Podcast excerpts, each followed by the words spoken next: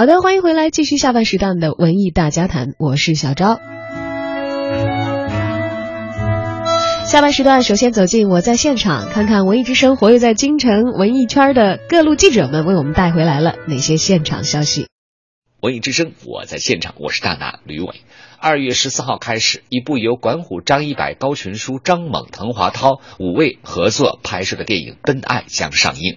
谈到爱情，高群书导演说要让观众和他一起看一场女孩间的情感。我是用生命去体验了一个爱的故事。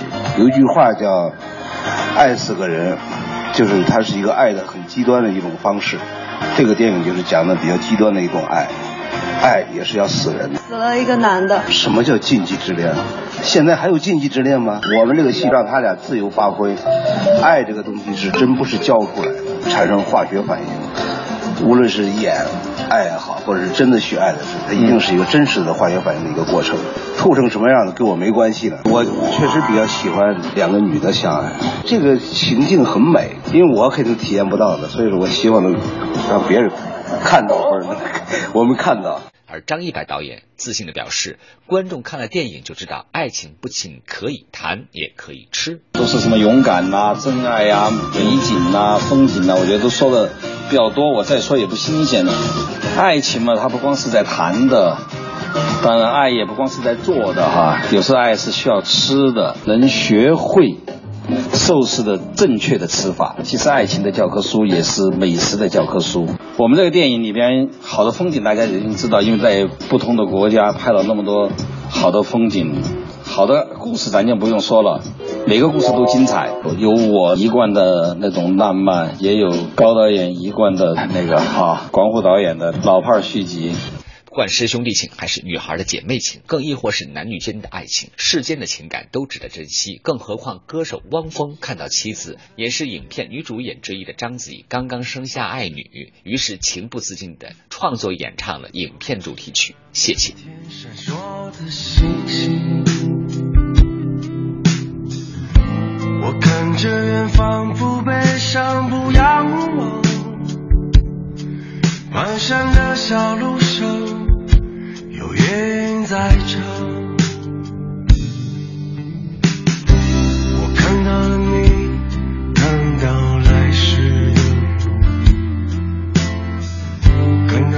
汪峰的主题曲已经是为二月十四号上演的这部《奔爱》呢打响了这个宣传的头阵了。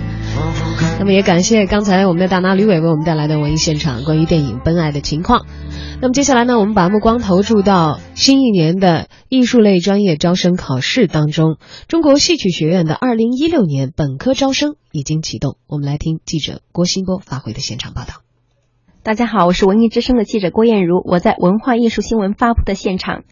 近日，中国戏曲学院二零一六年本科招生简章向社会公布。二零一六年，中国戏曲学院面向全国计划招生本科生五百一十五名，没有分省计划，文理兼收。其中，戏曲作曲专业学制五年，其他专业学制仍然是四年。与往年相比，今年本科生招生不再划定单科分数线，并且所有的表演类专业都取消了对考生的身高限制。中国戏曲学院教务处处长张瑶：所有的专业录取分数线呢，都取消了单科成绩，因为有的考生会。咨询或了解以前的简章当中，为某个英语是单独多少分儿，某一个专业是单独多少分儿，那么现在所有的都是取消了，同一专业同一录取原则。另外呢，就是呃，有的同学会问，这个身高还有没有限制？从今年开始，所有的表演专业身高限制都取消了。啊，过去有时候一米七二啊，一米六五啊，等等等等，现在都取消了，给我们广大的考生啊，有更报考的机会。除了北京的考点外，根据二零一六年的招生简章，中国戏曲学院部分专业将在境外三个地点设立考点：舞台美术系、戏文系将于湖南长沙设立招生考点；新媒体艺术系将在山西晋中、山东青岛设立招生考点。北京考点的考生需要登录中国戏剧学院招生网站进行网上报名，在境外考点参加考试的考生需要实时关注各省考试院网站公布的信息，按考点所在省的要求办理报名手续。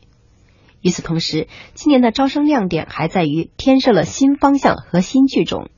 京剧系作为中国戏曲学院最具代表性的教学系，二零一六年除了招收京剧表演、京剧器乐这两个最具特色、办学历史最长的两个专业外，今年还新增了京剧舞台监督招考方向，为京剧舞台培养全方位的人才。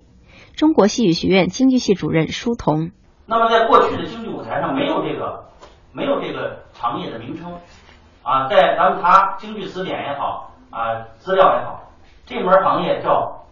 报本的先生，座中先生，慢慢的，由于这个话剧啊，一些外来的戏剧到了这个中国以后，形成了一个名字舞台监督。那么，通过我们调研发现，现在各院团也急需这方面的人才，有很多青年的演员也好，青年的学子也好，迫切的希望来继承这一门专门的。